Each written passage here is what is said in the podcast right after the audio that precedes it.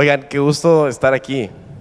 Yo nunca había venido a Veracruz. A Veracruz. ¿Sí dicen así o no?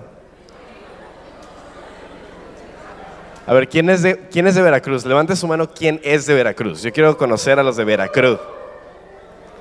Ok, ahora, en unísono, ¿saben lo que es unísono?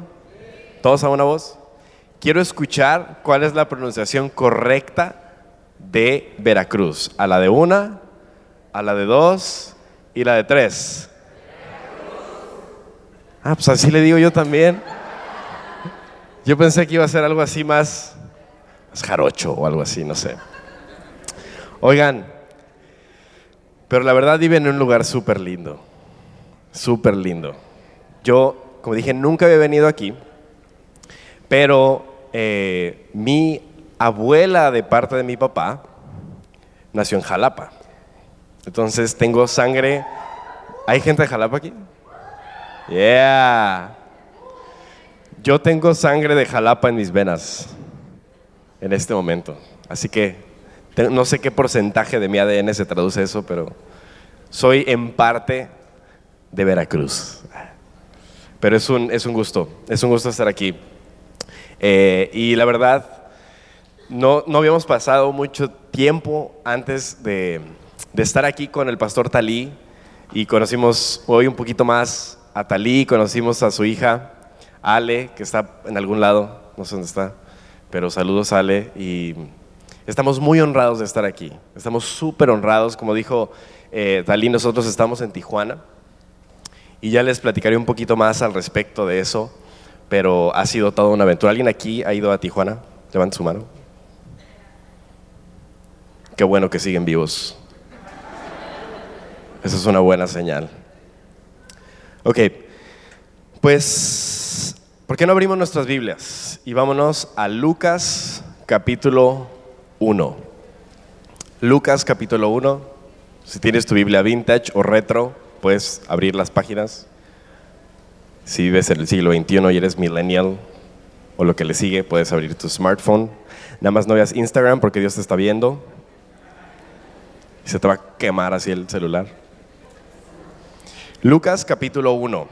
Y si no tienes mucha experiencia abriendo una Biblia, está en el Nuevo Testamento, entonces está como en la segunda mitad del libro.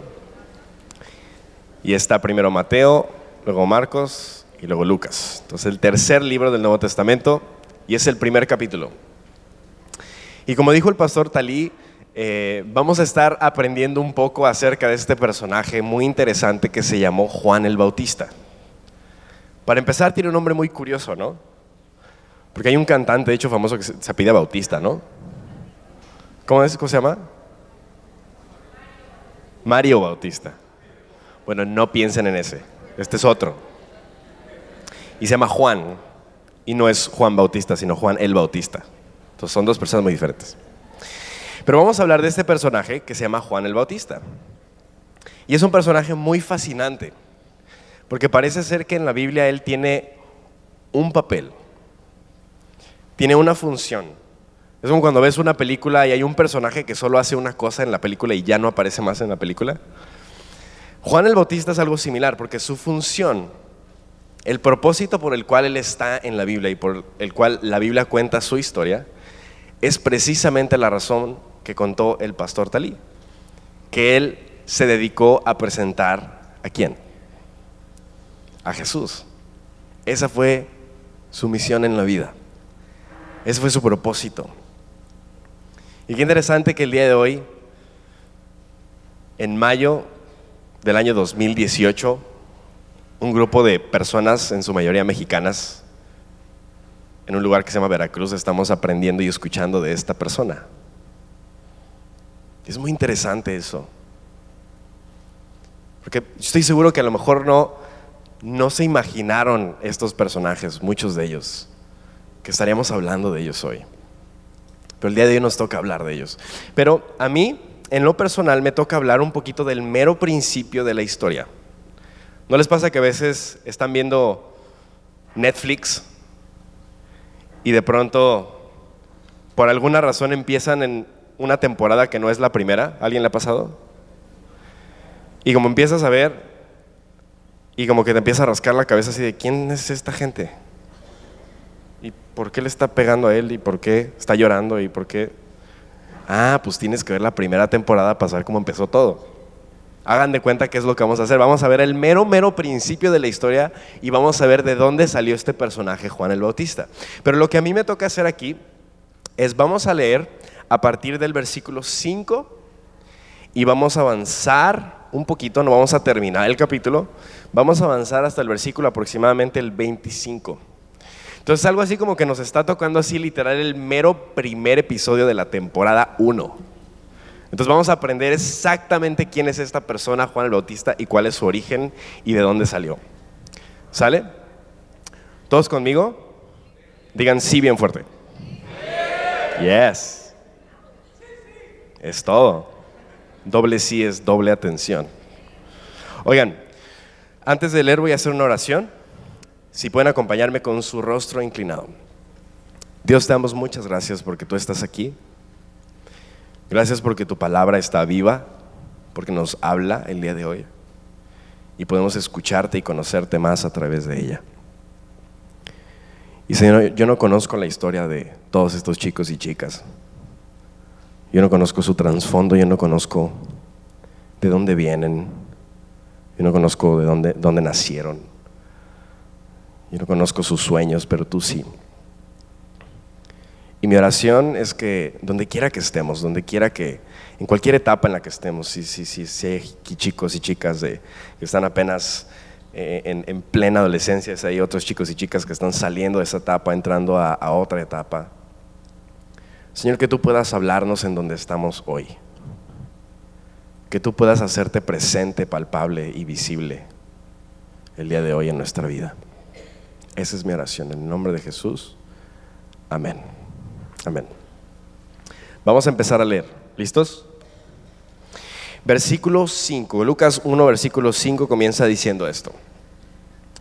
Y dice así, en tiempos de Herodes, digan Herodes, rey de Judea, hubo un sacerdote llamado Zacarías,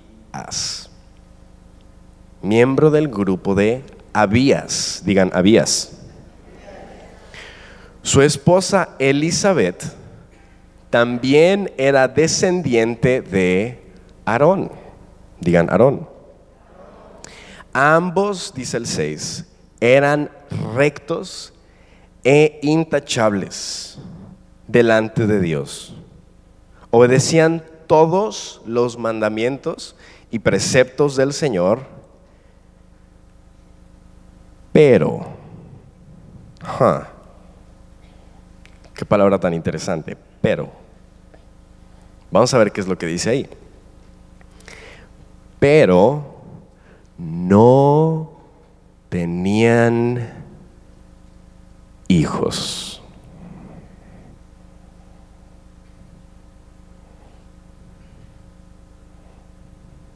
No tenían hijos. Porque Elizabeth era estéril y los dos eran de edad avanzada. Ok, pongámonos mentalmente en esta situación. Estamos en el primer episodio de la primera temporada de Lucas. Y el primer personaje que se nos presenta, ¿quién es? Zacarías, si estaban poniendo atención. No era Juan el Bautista. Ese viene después. Primero se nos introduce este personaje que se llama Zacarías. Y se nos dice muy poco de este personaje hasta el momento. ¿Qué se nos dice? Bueno, se nos dice que es miembro del grupo de un tal Abías. ¿Quién es Abías? ¿Quién sabe? Eso es lo que se nos dice. Pero después se nos introduce a su esposa. ¿Cómo se llama su esposa? Elizabeth. Entonces tenemos estos dos personajes ya en el cuadro, Zacarías y Elizabeth. Zacarías es del grupo de Abías, no sabemos qué es eso. Y después se nos dice que Elizabeth también era descendiente de Aarón. Bueno, si nunca has leído la Biblia te vas a preguntar, bueno, ¿por quién es? ¿Quién es Aarón? No entiendo nada. Resulta que estas dos son, dos son dos figuras muy importantes en la historia de Israel.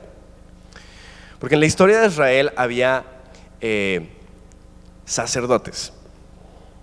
Y no sé si en algún momento han leído la Biblia y ven esta palabra, sacerdote. ¿Alguien la ha visto? Como que sacerdote acá, sacerdote allá, y más si vemos el Antiguo Testamento. En el Nuevo Testamento parece ser que también la estamos viendo de alguna u otra manera. Pero no sé si a ustedes a veces les ha pasado que leen la palabra sacerdote y dicen, ¿y ese cuate que hacía? Y luego ves otra palabra que es la palabra profeta y dices, ¿pero ese cuate que hacía? ¿No les ha pasado así como que, ¿qué hacían? ¿Por qué se llaman profetas sacerdotes? No entiendo. Ok, les voy a dar una fórmula muy sencilla de acordarse de cada uno. Y esta a mí me la enseñó un maestro. Y él dijo esto, dijo, el sacerdote, lo que tienen que entender es que en ese momento su labor era llevar a, la gente y acercarlos a Dios. El sacerdote llevaba a la gente y los acercaba a Dios. Esa era la labor del sacerdote. Y el profeta lo que hacía era, llevaba a Dios y se lo acercaba a la gente. ¿Sí cacharon la diferencia?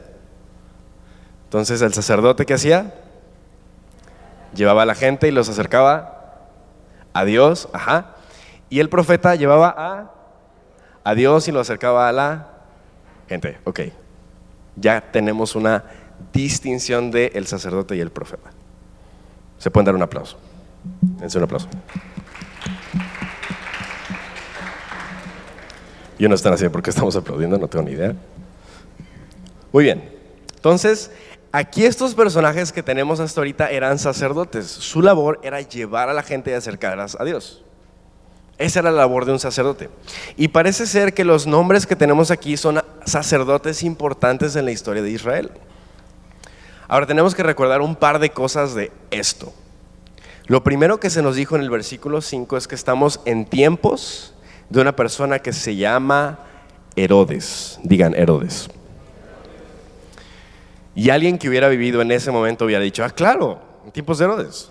Es como si el día de hoy alguien hablara de en tiempos de Enrique Peña Nieto. Todos aquí dijeron, ah, claro, en tiempos de Enrique Peña Nieto, 2018, claro. Bueno, ya casi se va a acabar, pero todavía son tiempos de Enrique Peña Nieto, ¿verdad que sí? Entonces, es algo muy similar. Pero lo que está diciéndonos aquí es que esto sucedió cerca del primer siglo, o sea, hace muchísimo tiempo. Y las cosas eran muy diferentes entonces de lo que son ahora. El pueblo de Israel estaba viviendo una opresión muy fuerte. Los judíos, porque había judíos así como ustedes y yo ahorita, jóvenes, que estaban estudiando, iban a la escuela, pero los judíos de ese entonces vivían una opresión muy fuerte porque en lo que aparentemente era su país, ellos no tenían libertad. Y hace un momento cantamos de libertad. Cantamos de que somos libres en Jesús. Bueno, estos chicos no tenían eso. Ellos vivían bajo una opresión. Ellos estaban viviendo bajo el control y el dominio de un imperio opresivo y violento llamado el imperio romano. Y era muy difícil para un judío joven vivir en ese entonces.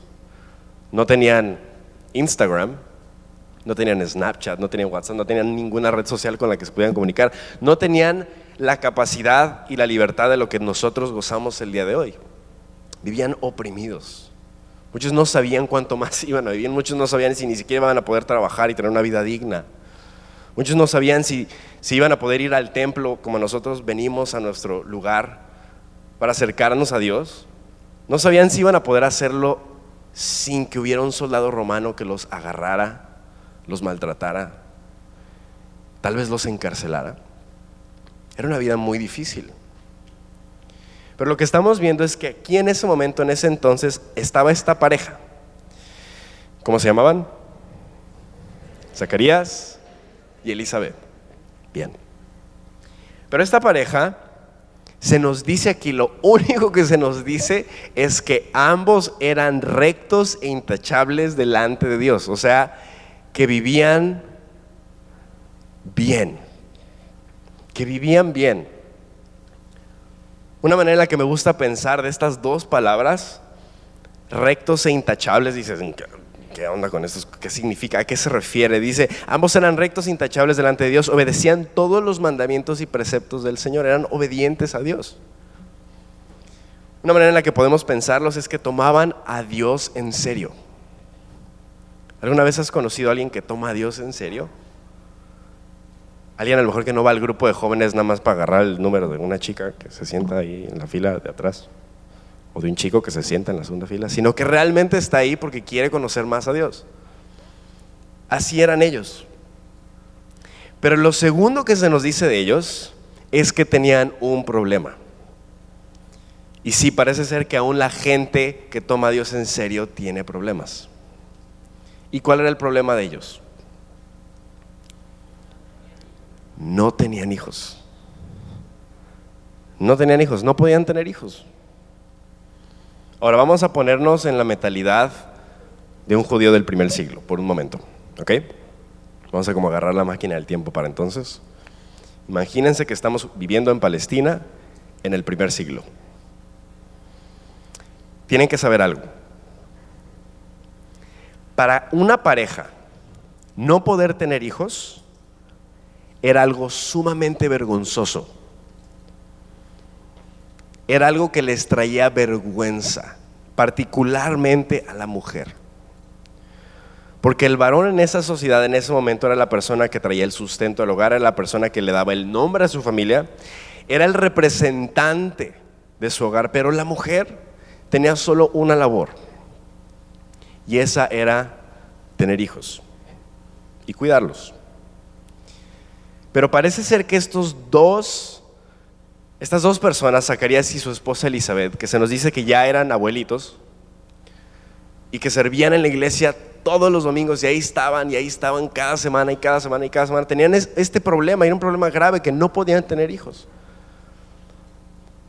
Ahora, no se nos dice más al respecto, es lo único que se nos dice acerca de esta pareja antes de entrar a la siguiente escena.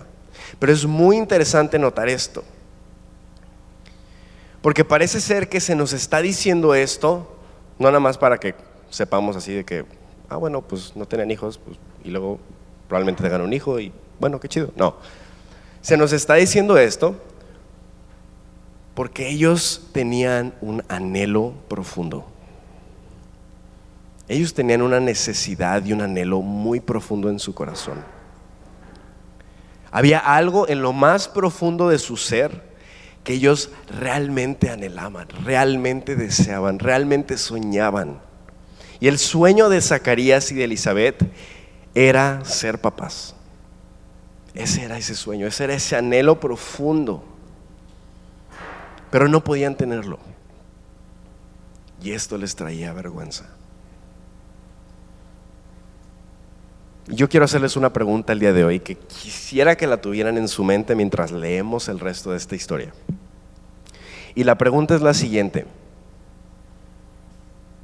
¿Hay algún anhelo profundo en tu corazón ahorita? ¿Hay algún anhelo profundo en tu corazón ahorita? A lo mejor es un sueño. A lo mejor es algo que quieres llegar a ser algún día. A lo mejor es algo que quieres alcanzar en el transcurso de tu vida. ¿Hay algún anhelo profundo en tu corazón ahorita? Quiero que pienses en esto mientras seguimos leyendo la historia. ¿Sale? ¿Están conmigo? Digan sí bien fuerte. Come on. Vamos a seguir leyendo. Versículo 8. Dice esto, dice, un día en que Zacarías, digan Zacarías, por haber llegado el turno de su grupo, oficiaba como sacerdote delante de Dios. Dice el 9, le tocó en suerte. Según la costumbre del sacerdocio, entrar en el santuario del Señor para quemar incienso. Vamos a analizar un poco lo que está pasando. Zacarías era sacerdote, ¿se acuerdan? ¿Qué era lo que es el sacerdote? Exacto, se llevaba a la gente y órale, y los acercaba a Dios, bien chido. Ok. Entonces, Zacarías es lo que está haciendo, esa es su labor. Ahora, lo que le está pasando aquí es algo muy curioso porque parece ser que es algo único en la vida de un sacerdote. Y esto es que le tocaba entrar en el santuario del templo, que era una de las partes más al fondo en el, dentro del templo. Le tocaba entrar a este lugar para quemar incienso. Y nosotros diríamos, no, pues qué chido.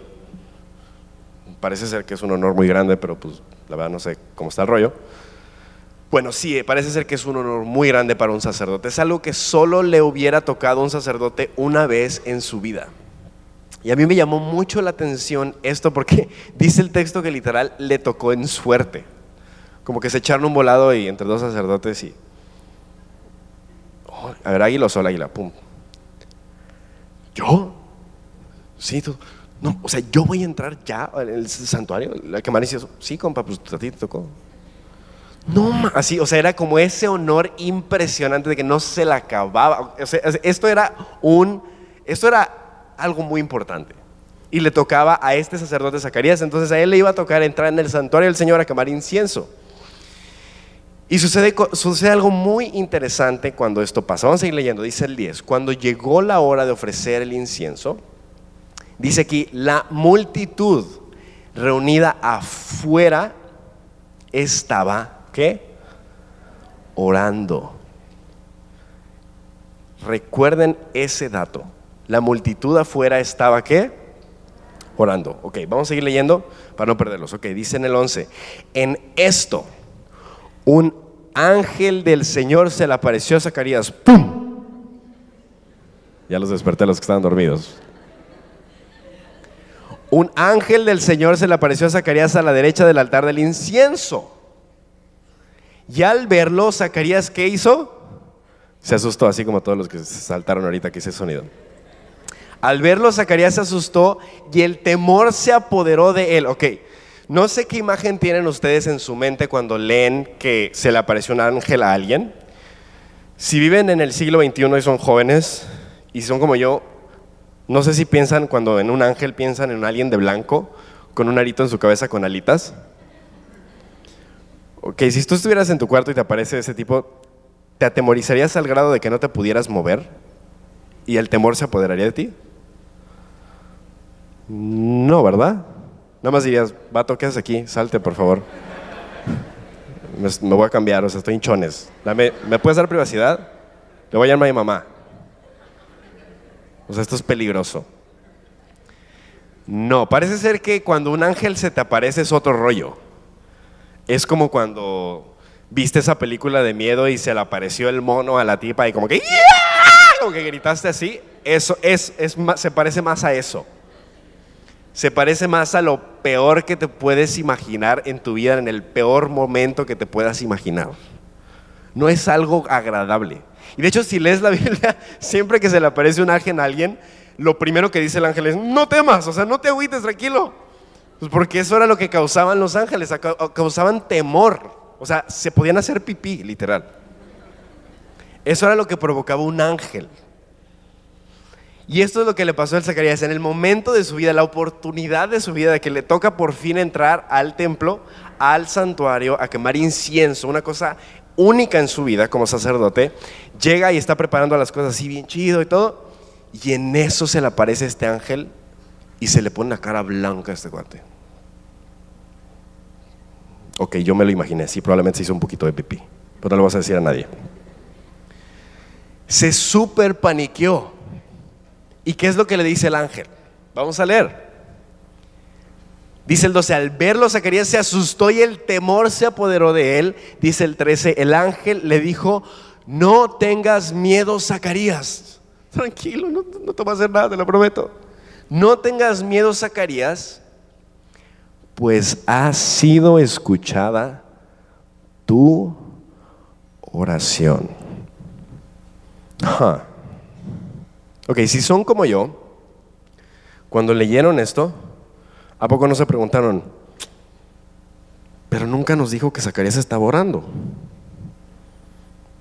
¿O sí? ¿Verdad que no? A ver, vamos a regresar, vamos a regresar, vamos a regresar. 5, 6, tachables, intachables, no tenían hijos. Un día que Zacarías pero llegado el turno de su grupo, oficiaba como sacerdote en la de Dios, seguro se puso muy contento, pero no se nos dice que oró. Uh, que dice el 10, cuando llegó la hora de ofrecer incienso, ¿quién estaba orando? La multitud estaba orando afuera. Zacarías no estaba orando. Entonces, ¿por qué le dice el ángel que Dios había escuchado su oración? Espérame, vamos a ir leyendo, vamos a ver qué es la noticia que se le da a Zacarías. Dice inmediatamente el ángel, pues ha sido escuchada tu oración y dice, tu esposa Elizabeth te dará un qué, un qué, más fuerte, un qué, te dará un hijo. Wow. O sea, eran abuelitos,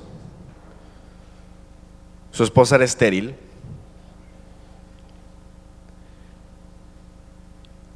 y ellos querían ser papás. Y ahora el ángel les está diciendo que van a tener un hijo. Pero es interesante como el ángel le da la noticia porque le dice que su oración ha sido contestada.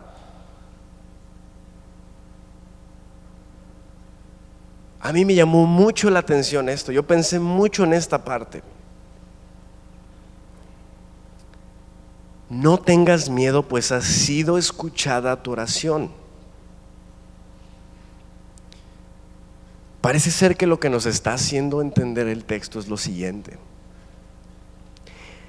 Dios conoce tus anhelos aunque tú no ores por ellos. Dios conoce tus anhelos aunque tú no ores por ellos.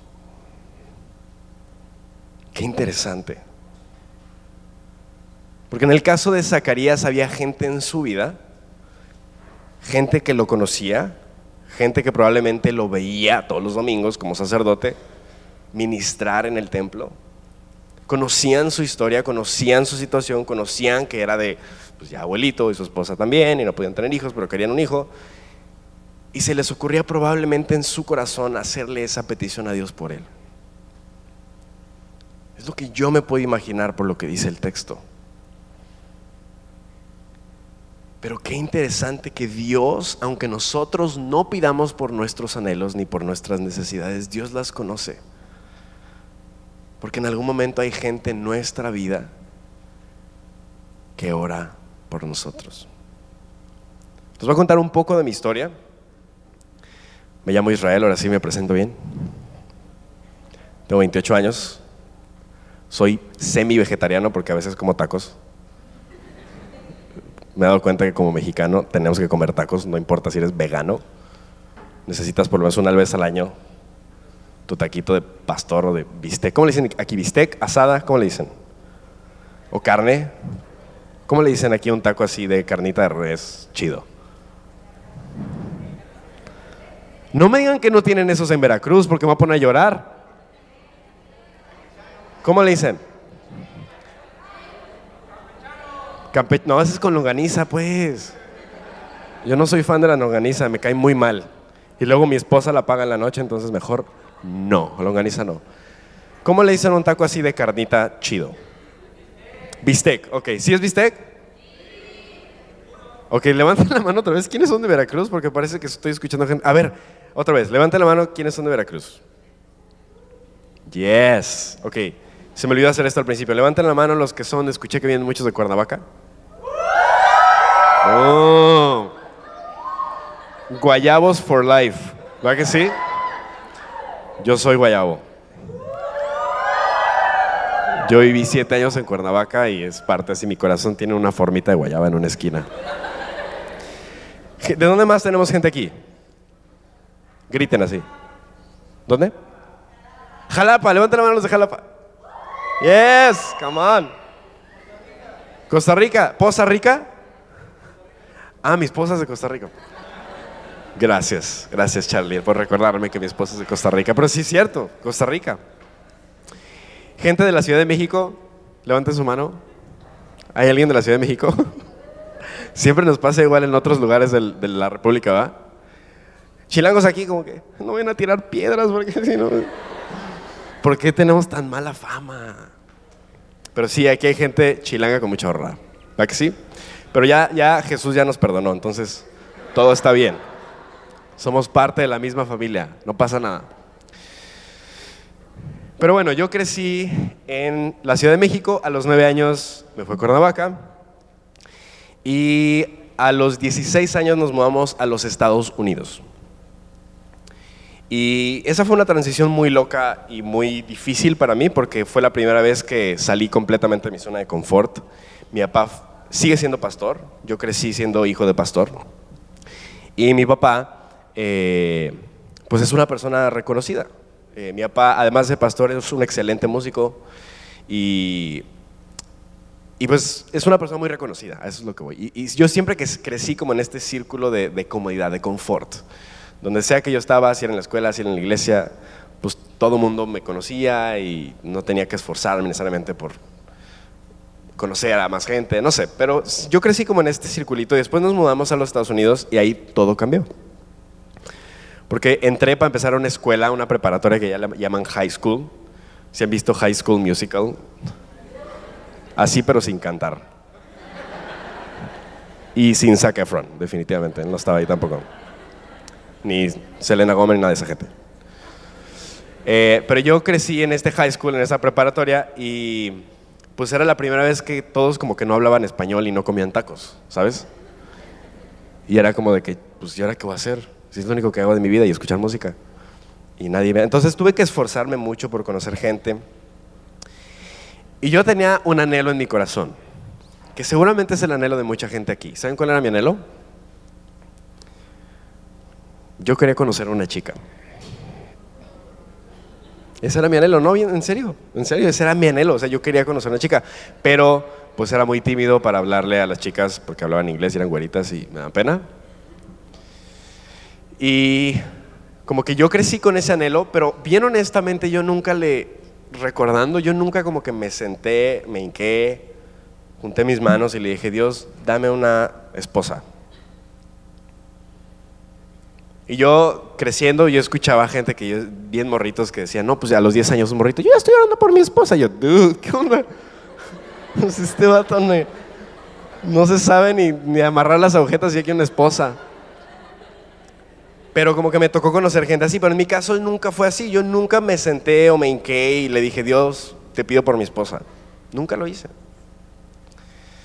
Y a mí me gustaba mucho la música y a los 17 años yo, eh, mi papá, bueno, no yo, ¿no? Mi papá me dio una lanita que era de mi mamá, le dio baje a mi mamá y con esa lanita pude grabar un disco y fue como el sueño. Mi papá estaba a punto de graduarme de la prepa y me dijo, ¿qué quieres? ¿Un carro quieres un viaje? Y yo, pues no, yo quiero hacer un disco, me gusta la música. Ok, está bien, bueno, déjame sacarle el dinero a tu jefa y ahorita te lo paso. Ok. Entonces ya me dio la lana. Y estábamos en los suburbios de Chicago. Yo eh, busqué ahí personas que, productores, ingenieros así, y conocí a uno por una persona y como que, ¿cuánto cobras? No, pues tanto, órale, pues eso fue lo que mi papá me dio, pues ten. Y ya hice un disco. Y con, de hecho con un amigo de Cuernavaca, no sé si algunos se acuerdan de él, lo conocieron, si son de Cuernavaca, Beto Silva, no sé si sé. Es una leyenda cuernavaquense guayaba. Y es un amor de persona y es un súper amigo de hace muchos años. Estaba platicando con el pastor Talí justamente de él, le tenemos mucho cariño, es, es un aprecio en común muy chido, porque el pastor Talí también viene de allá y lo conoció muy bien. Pero el chiste es que yo con este amigo hice un disco y estuvo muy chido. Y pasaron circunstancias de la vida, no, no continué eso mucho más adelante, sacamos este disco bien padre. Y pues en Facebook resultó que un día, este, yo vi una foto de unas personas así como bien chiquitas, bien jovencitas, bien bonitas, con sus cachetitos chapeados de Costa Rica. Y yo tenía un amigo de Costa Rica hace muchos años que se llamaba James, y él, y, la foto era de él. Entonces a mí se me ocurrió eh, comentar en esa foto, y le dije, hey, ¿qué onda? No manches, yo te- creo- que mi papá te conoció, ¿sabes? algo así le comenté. Y el chiste es que como cinco minutos después me añadió, me añadió una persona. Entonces yo como que le di clic así, "Oye, ¿quién me añadió? Y era una chica. de Costa Rica. Y estaba muy guapa. Y dije, pero ¿por qué me añadió? Como que me dio curiosidad. Y empecé a ver su perfil. Y empecé a ver sus fotos. Y la empecé a estoquear. Y me empecé a obsesionar. Pero el chiste es que le empecé a darle scroll y así de que, pues a ver qué le comento y pues vi que le gustaban como unas bandillas que a mí me gustaban. Y le puse un comentario en su pared. ¿Se acuerdan que antes hacíamos eso? Como que comentabas en la pared de alguien, ya no existe eso. Ya nada más pones cosas de gatitos dando marometas y cosas así. Pero antes comentabas en la pared de alguien. Entonces yo le comenté en la pared a esta chica. Y este, le dije, hey, pues a mí también me gusta Coldplay, creo que era la banda. ¿Alguien le gusta Coldplay? ¿Qué? Sí, hay gente que nos gusta Coldplay antes de que hiciera cosas con Rihanna y toda esa gente. Hay gente que escuchó el disco de A Rush of Blood to the Head aquí. ¿Se acuerdan de la canción de The Scientist o la canción de Clocks? Entonces hay gente de mi generación. Eso me gusta. Bueno, el chiste es que yo le comenté esto a esta chica y resultó que ella me mandó un mensaje después. Y en el mensaje, esto era lo que ella me dijo. Me dice, hola, soy Vale. No sé, me la imaginé como hablando así como, hola, soy Vale. Y me dice, hola, soy Vale. Me dice, soy de Costa Rica. Y me dice, mi papá conoce a tu papá. Y yo, ¿what? Y como que me empezó a dar nerviecillo. Sí, mi papá conoce a tu papá porque resulta que tu papá en algún momento, cuando tenía su banda, vino a Costa Rica y sonó en un concierto y conoce a mi papá, que tiene una iglesia, que es pastor, que es ciclista, pero antes era futbolista, me dice. Y yo, oh, qué chido. Y ya empezó a decir que su papá jugó con la selección nacional de Costa Rica. Su papá era lateral derecho. Es una leyenda su papá en su país en, el fútbol. Su papá se llama Ricardo Salazar, búsquenlo en Google. Les va a salir una foto un poco extraña de un señor así con traje de quién sabe qué país diciendo cosas raras. No, ese no es. Le siguen y después van a ver a una persona que es peloncito, que es pastor de una iglesia. Ese sí es, pero busquen en las imágenes y van a ver una foto antigua de esta persona, pero que antes de quedarse peloncito tenía un afro y un mostacho así bien setentero, bien chido. Y era una leyenda del fútbol. Ese es mi suegro. Que ahora es mi suegro. Ya les arruiné la historia, pero me casé con esta chica después. Pero bueno, les voy a decir cómo llegó a todo eso. Brevemente, porque no quiero tomarme tanto tiempo. Pero el chiste es que me dice que en su papá se conocen. Y lo siguiente que me dice es, por cierto, mi amigo James, ¿se acuerdan que les dije que comenté en la foto de un tal James? Sí. Ok. Me dice, mi amigo James me enseñó un disco. Y yo así de, ¿what?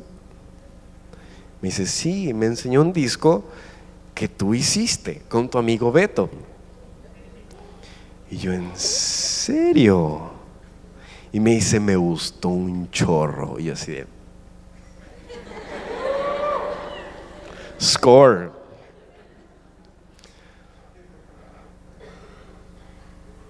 Me puse bien contento. Pasó el tiempo comenzamos a platicar mucho por Facebook, después se evolucionó un poco a Messenger. ¿Se acuerdan de MSN Messenger, Hotmail? ¿Se acuerdan? ¿Quién usó eso? Levanta su mano. Gracias, ya no me siento tan viejo.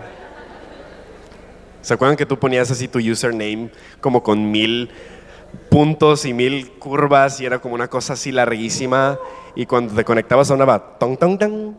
¿Se acuerdan de eso? ¿Sí se acuerdan de eso? Bueno, eso, todo eso existía antes de Snapchat y todas esas cochinadas que existen ahora. Era más cool. Pero el chiste es que hablamos por ahí, luego evolucionó esto y empezamos a videochatear por Skype, porque no había FaceTime. Y Skype era lo único que había y estaba como todo cuadriculado siempre. Pero yo me acuerdo la primera vez que la llamé por Skype. Y me acuerdo que era como súper tímida. Yo no pensaba que era tan tímida y se escondía así como detrás de un flequito bien tierno que se ponía en su ojo así. Y se asomaba y decía, ¿aló? Y eso en costarricense quiere decir, hola. Y yo me acuerdo que desde que comencé a hablar con ella, su acentico, su acentito tico así me llegó al corazón, así que no puede ser que hable tan chido. O sea, ojalá y pudiera estar escuchando así su acento todo el día, todo el tiempo en mis audífonos. Y luego comenzamos a platicar y teníamos un chorro de cosas en común. Pues obviamente los hijos de pastores, como que no podemos tener muchos amigos que no sean hijos de pastores porque nadie entiende nuestros traumas. Nadie entiende las 8 o 9 horas al día que tenías que pasar en la iglesia hasta que tu papá saliera de las juntas o saliera de las reuniones o saliera de todas estas cosas y las travesuras que hacías. Bueno, pues ella sí entendía todo eso. Y empezamos a platicar mucho y yo podía pasarme el resto del tiempo que me queda hablando de nuestra historia, pero a lo que voy es que llegó el día que yo sabía que ella era la persona para mí. Y no pasó mucho tiempo después de que la comencé a conocer. Yo sabía que era ella. Y era como esta intención o intuición en el corazón bien loca de que yo sabía que era ella. Y de alguna manera yo sabía que Dios estaba cumpliendo mi, mi anhelo. De una manera muy extraña yo sabía que Dios estaba cumpliendo mi sueño. Y fue muy loco. Porque pasó el tiempo, vivíamos como ella dijo, yo vivía en Chicago, ella vivía en Costa Rica, pasaron muchísimas cosas en nuestra relación. Pero llegó un momento donde yo decidí proponerle y pedirle matrimonio. Y fue toda una historia que no tengo tiempo, después se los cuento. Para la próxima que me invite el pastor Talí se los cuento. Pero el chiste es que cuando yo platiqué con mi suegro, esta persona impresionantemente importante y chida de Costa Rica, que yo apenas estaba conociendo. Y yo le dije cuál era mi intención con Vale. Yo le dije que quería casarme con ella. Mi suegro me dijo algo bien loco, que yo nunca había escuchado, que hasta la fecha es de las cosas más fuertes y palpables que tengo de él en mi corazón. Y teníamos ya tiempo de conocernos, yo viajaba a Costa Rica a conocerla a ella, a conocer a su familia, ya teníamos ya un par de años de conocernos cuando tuvimos esta conversación, pero lo que él me dijo en ese momento fue, me dijo, tú eres la respuesta a mis oraciones de toda mi vida. Yo me quedé así de, ¿what? Me dijo, tú eres la respuesta a mis oraciones de toda mi vida. Me dice, porque yo toda mi vida he orado por el, por el esposo de mi hija. Yo toda mi vida he orado por la persona que habría de ser el esposo de Vale. Y me dice, y me conmueve saber que Dios respondió mi oración contigo. Como quien dice, no pressure, ¿verdad? No hay presión. Pero me conmovió mucho eso porque yo me enteré que a pesar de que yo nunca oré por mi esposa, hubo alguien en el mundo que sí estaba orando por el esposo para su hija.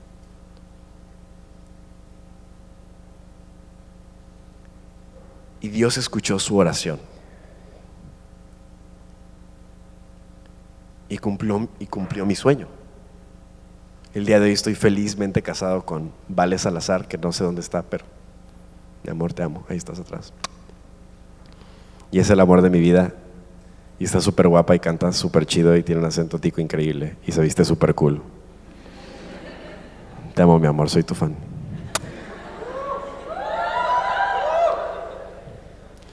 Pero a mí me encantó este dato porque yo quiero resaltarlo esta noche. Piensa en ese anhelo que te dije al principio. ¿Ya sabes cuál es? Tienes que saber. Levanta tu mano si ya sabes cuál es ese anhelo más profundo que tienes, que dices, ¿sabes qué? Yo tengo este anhelo. Y tal vez no me atrevo a orarlo, tal vez no me atrevo a pedírselo al Señor, otra vez, tal vez no sé si ni siquiera a Dios le importe. ¿Sabes cómo? Así dicen en el norte, ¿sabes cómo? Yo vivo en Tijuana, ¿se acuerdan? Pero Dios conoce esos anhelos. Y Dios escucha las oraciones de otras personas, a pesar de que nosotros ni siquiera oremos. Entonces yo quiero decirte hoy que si hay un anhelo profundo en tu corazón y si hay por lo menos una persona en tu vida que te conoce y conoce a Dios, existe una probabilidad de que Dios escuche su oración. Y escucha, es que existe una posibilidad de que Dios en su bondad y en su gracia quiera cumplir ese anhelo para ti. Quiero seguir leyendo la historia. Vamos a seguir leyendo. Voy a enfatizar un punto más. ¿Están conmigo? ¿Sí? ¿Te gusto el calorcito? ¿Todo bien? ¿Sí? Venga. Voy a seguir leyendo. Le dice el ángel a Zacarías, no tengas miedo Zacarías, pues ha sido escuchada tu oración. Le dice, tu esposa Elizabeth te dará un hijo y le pondrás por nombre Juan, no manches.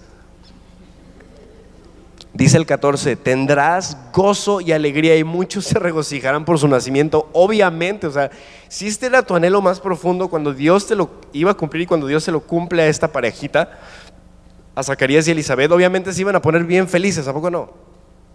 Obviamente iba a ser una fiestota en su casa y una visitar a todos, mi, vamos a tener un hijo, yeah, ¿no? Y esto le iba a traer gozo también a la gente que estaba orando por ellos, a pesar de que no nos dice el texto que ellos oraban por este tema. Pero vamos a ver qué es lo siguiente que el ángel le dice a Zacarías, porque esto es muy importante. Dice el 14, tendrás gozo y alegría y muchos se regocijarán por su nacimiento. Dice el 15, porque, porque va a ser futbolista famoso. No porque va a ser más talentoso y popular que Luis Miguel? No. ¿Porque va a ser más inteligente que Steve Jobs? No.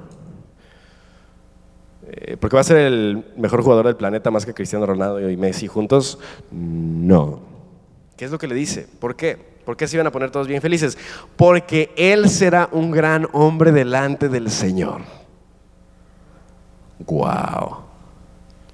Porque Él será un hombre, un gran hombre delante del Señor.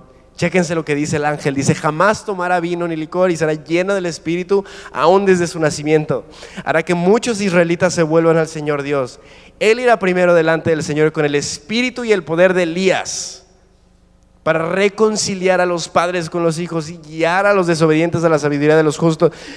De este modo preparará un pueblo bien dispuesto para recibir al Señor.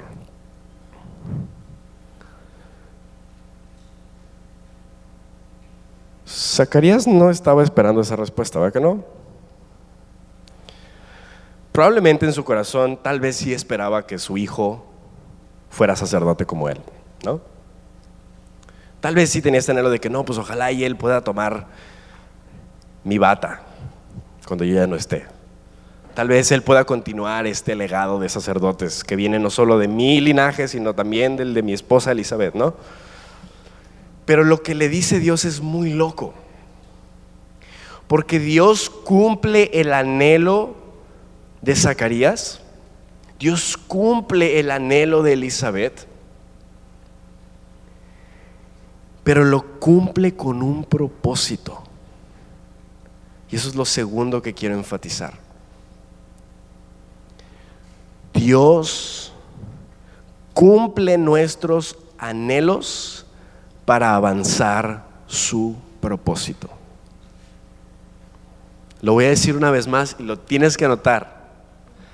Dios cumple nuestros anhelos para avanzar su propósito. Dios estaba cumpliendo el anhelo de Zacarías y de Elizabeth pero él tenía un propósito para ese hijo. Dios les iba a dar un hijo, pero él ya tenía un plan para este hijo. Este hijo incluso ya tenía el nombre para el hijo. Oye, pero déjame escoger el nombre aunque sea, ¿no? Pues, no manches, mi papá se llamaba Alfonso, ¿por qué no puedo poner? No, se va a llamar Juan. O sea, él ya tenía el nombre para el hijo, él ya tenía a lo que se iba a dedicar, él ya tenía la labor, ya tenía la misión para él en el mundo. Y muchas veces en nuestro corazón están todos estos anhelos, tenemos todos estos ideales, tenemos todos estos sueños. Pero si somos bien honestos, ya tenemos el propósito, ¿saben cómo? O sea, ya tenemos la meta. A lo mejor si, si, si, si, si tu anhelo es casarte con una chica, ya quieres que sea güerita. No, no tiene nada de malo. Hay gente que le gustan las güeritas, no pasa nada. A lo mejor si ya tienes el anhelo de, de- de- ser doctor, a lo mejor ya tienes como en tu cabeza así como que esta mansión increíble así cerca de la playa, aquí bien chido.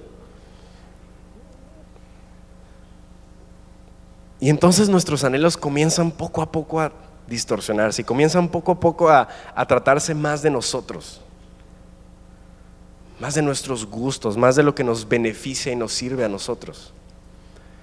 Pero cuando le presentamos un anhelo profundo a Dios, Él tiene un propósito para ese anhelo. Él no nos va a dar algo nada más porque sí. Él nos va a dar algo, pero nos lo va a dar precisamente para que esto sume a su propósito en el mundo. Y yo le pedí una esposa a Dios y me dio una cantante bien chida. Y yo como músico, pues mi sueño era tocar en una banda y ser famoso. Les voy a decir la verdad. Pero Dios no le interesaba tanto ese sueño. Y Dios hizo cosas muy particulares en mi historia. Y con esto voy a terminar. Lo primero que Dios hizo fue frenó el primer proyecto que yo tenía, que se llamaba Mi Ciudad Anhelada con mi amigo Beto. Dios le puso pausa, dijo, no, hasta aquí. Y yo, ¿está bien? ¿Y ahora qué voy a hacer de mi vida? Y conocí a Vale, ¡yay! Empecé a tener sueños y qué chido, vamos a hacer como este otro disco. Entonces ella fue a Chicago y grabamos unas cosas y estuvo muy chido. Y comenzamos a darle un poquito de, de- de inercia a este proyecto, a este sueño. Pero cuando esto comenzó a tomar inercia, realmente nosotros estábamos jóvenes, o sea, éramos noviecillos, amigobios, ni siquiera éramos novios. No estamos casados. Como que habían todas estas cosas así medio locas. Y ya teníamos invitaciones para lugares. De hecho, no- hay, una, hay una historia muy loca porque nos invitaron a una iglesia en Estados Unidos. En Houston, una iglesia muy grande, y a la reunión de jóvenes, así como esta, bien chida. Íbamos a tocar y nos, ya nos tenían boletos de avión y que no, que la fecha, y que nosotros así bien emocionados, qué chido. Y se le iba a vencer el pasaporte a Vale. Y cuando ella fue a, perdón, la visa, y cuando ella fue a renovar su visa a la embajada estadounidense en Costa Rica, ¿qué creen que pasó? Se la negaron. Y yo tuve que darle la cara al pastor así de que, ¿sabes qué? Se la negaron. Y pues como cualquier persona con boletos y con todo esto me dice, pero no manches, o sea, ya tengo todo pagado, o sea, ¿qué vamos a hacer? Fue bien rudo ver cómo Dios así cortó eso. ¡Pum! Pasó el tiempo por segunda vez en mi vida, me pregunté, ¿qué voy a, rayos voy a hacer con mi vida? O sea, estaba bien chido este primer proyecto. Yo, la neta, soy cristiano. Yo soy bien buena onda. O sea, yo sirvo a Dios, yo leo mi Biblia, yo vengo a las reuniones de jóvenes y a la iglesia. Yo no fumo mota. O sea, ¿por qué Dios me mochó los sueños ya dos veces? Y yo me, yo me enojé con Dios. Pasé una etapa de mucho enojo con Dios. Yo le dije, pero ¿por qué me haces esto? O sea, hay gente que está cruzando drogas ilegalmente a los Estados Unidos y a mí, no a mí, a, a le niegan esto. O sea, no manches. Pero fue bien loco porque justo después de eso apareció una beca para un estudiante latino, para una universidad. Y yo ni quería estudiar, yo quería así nada más tocar mi guitarra y ya. Pero Dios tenía otros planes. Y apareció una beca y mi papá me dijo, pues aplica, y yo, está bien, y apliqué y me dieron la beca. Y dije, ¿qué voy a estudiar? Pues no sé. Me dice, papá, pues ¿qué quieres? Pues música, ay, qué flojera. Este, computación, ay, qué flojera. Todo me da flojera. Pero en mi corazón como que estaba este anhelo de, ¿sabes qué? O sea, si yo hago esta cosa de la música,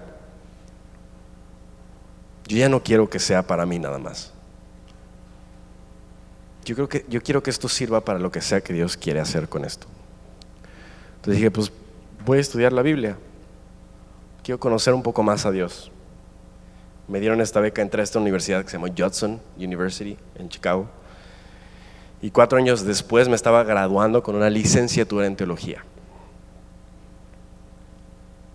Y después me iba a casar con Vale. Yo en Chicago, ella se invisa en Costa Rica y como de que a dónde vamos a vivir, pues quién sabe. Pues ahí voy a tener que hablarle al pollero o a alguien para que te crucen, porque si no, ¿cómo le vamos a hacer? No, no se preocupen, no hicimos eso. Tomamos la decisión de mudarnos a la Ciudad de México. El pastor Fermín nos abrió las puertas, súper buena onda, y nos dijo, vénganse aquí a servir pues un año o dos años, lo que quieran, en lo que ven que, cuál es el siguiente paso para ustedes. Dirijan alabanza, y así estuvimos, estuvimos un año y medio en la Ciudad de México sirviendo, eh, cada domingo y los miércoles y entre semana, dirigiendo la alabanza. Y luego sentimos una invitación de parte de Dios a usar más de nuestros dones, porque sentíamos, Vale y yo, que teníamos otros dones y queríamos usarlos para Dios. Y una vez mi papá me llamó y me dice, pues vente a Tijuana. Y yo, ¿what? ¿Tijuana qué no es ahí donde matan un chorro de gente? ¿Y qué no es ahí donde como que no hay nada, así nada más como desierto? Y unos tacos así bien buenos y luego desierto. Y luego como otra cosa medio rara y luego más desierto. ¿Y qué voy a hacer en Tijuana? Y luego Vale y yo lo oramos mucho, había otras opciones que, por las que estábamos orando y los dos sentimos que Dios quería usarnos y quería formarnos en esta ciudad que se llamaba Tijuana. Ni Vale ni yo conocíamos esta ciudad, ni Vale ni yo soñábamos con ser pastores. No era algo que estaba en nuestros planes, pero Dios así lo quiso. Y Dios nos mandó y llevamos casi tres años en una ciudad que se llama Tijuana pastoreando una iglesia. Y solo quiero decirles dos cosas de esto. Número uno, ha sido la experiencia más difícil de todas nuestras vidas. Hemos sufrido, hemos llorado un chorro. Hemos estado bien confundidos en el piso así pidiéndole a Dios qué va a pasar, qué vamos a hacer. Y número dos, ha sido la experiencia más formativa en nuestras vidas. Porque una vez escuché que Dios no forma a alguien en el microondas, Dios lo mete al horno de piedra. Y es ahí donde Dios te forma.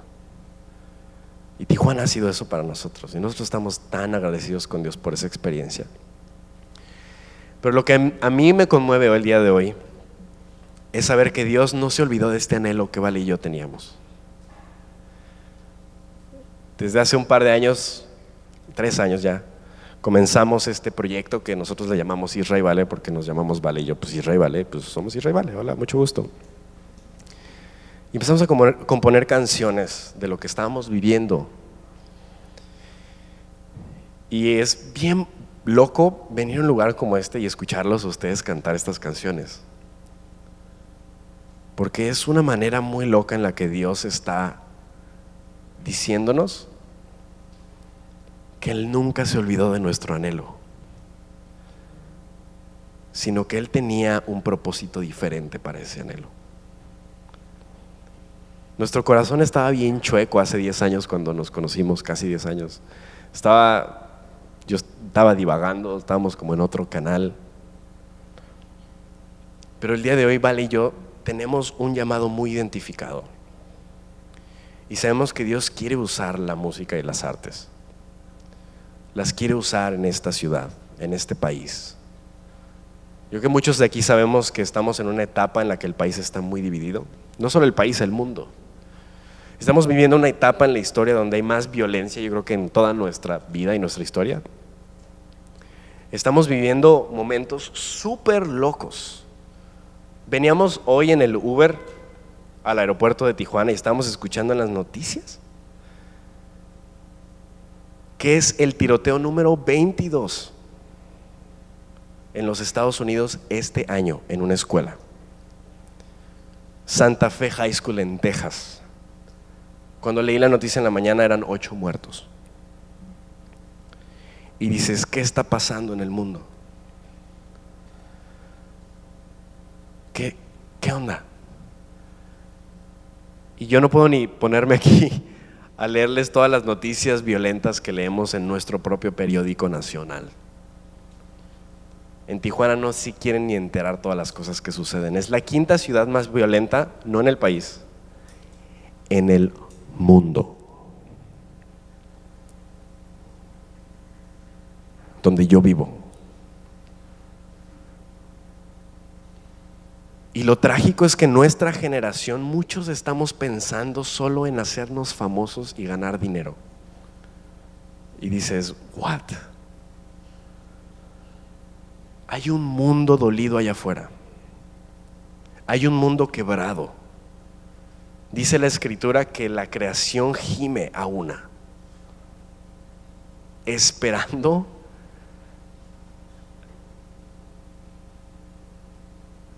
a que nosotros nos pongamos las pilas. Esa es mi paráfrasis de Romanos 8. La creación está esperando a que nos pongamos las pilas. El mundo está esperando a que nuestros anhelos los presentemos delante de Dios y le digamos a Dios, Dios, ¿qué quieres tú hacer con esto? ¿Qué quieres tú hacer con este sueño? ¿Qué quieres tú hacer con mi vida? ¿Qué quieres tú hacer con mis talentos? ¿Qué quieres tú hacer con mis anhelos y necesidades más profundas? Eso es lo que debemos orar.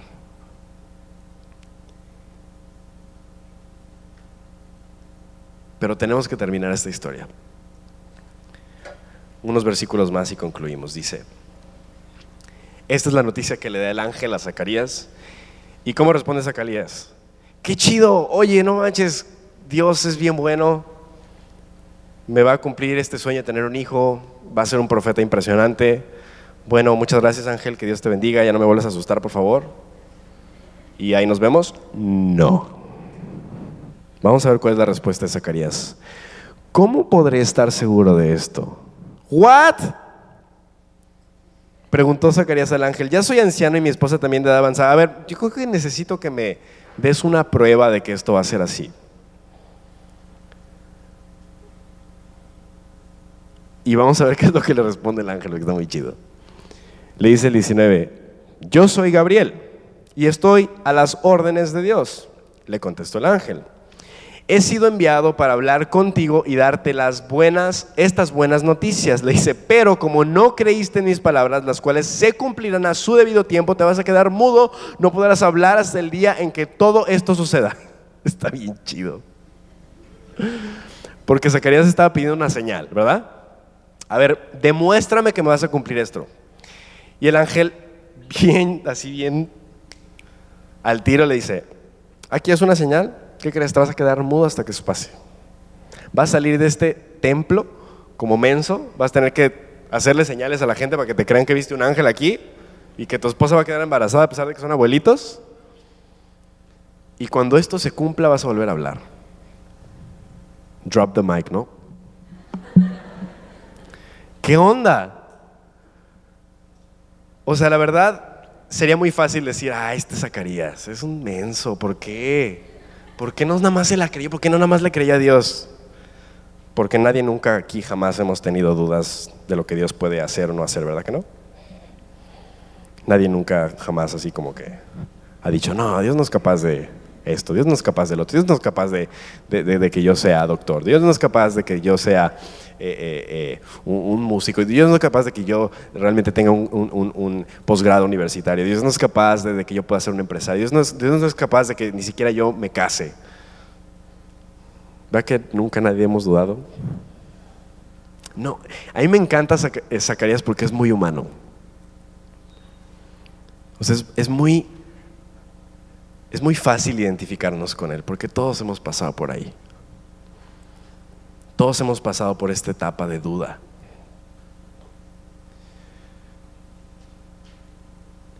Pero vamos a ver cómo termina esto.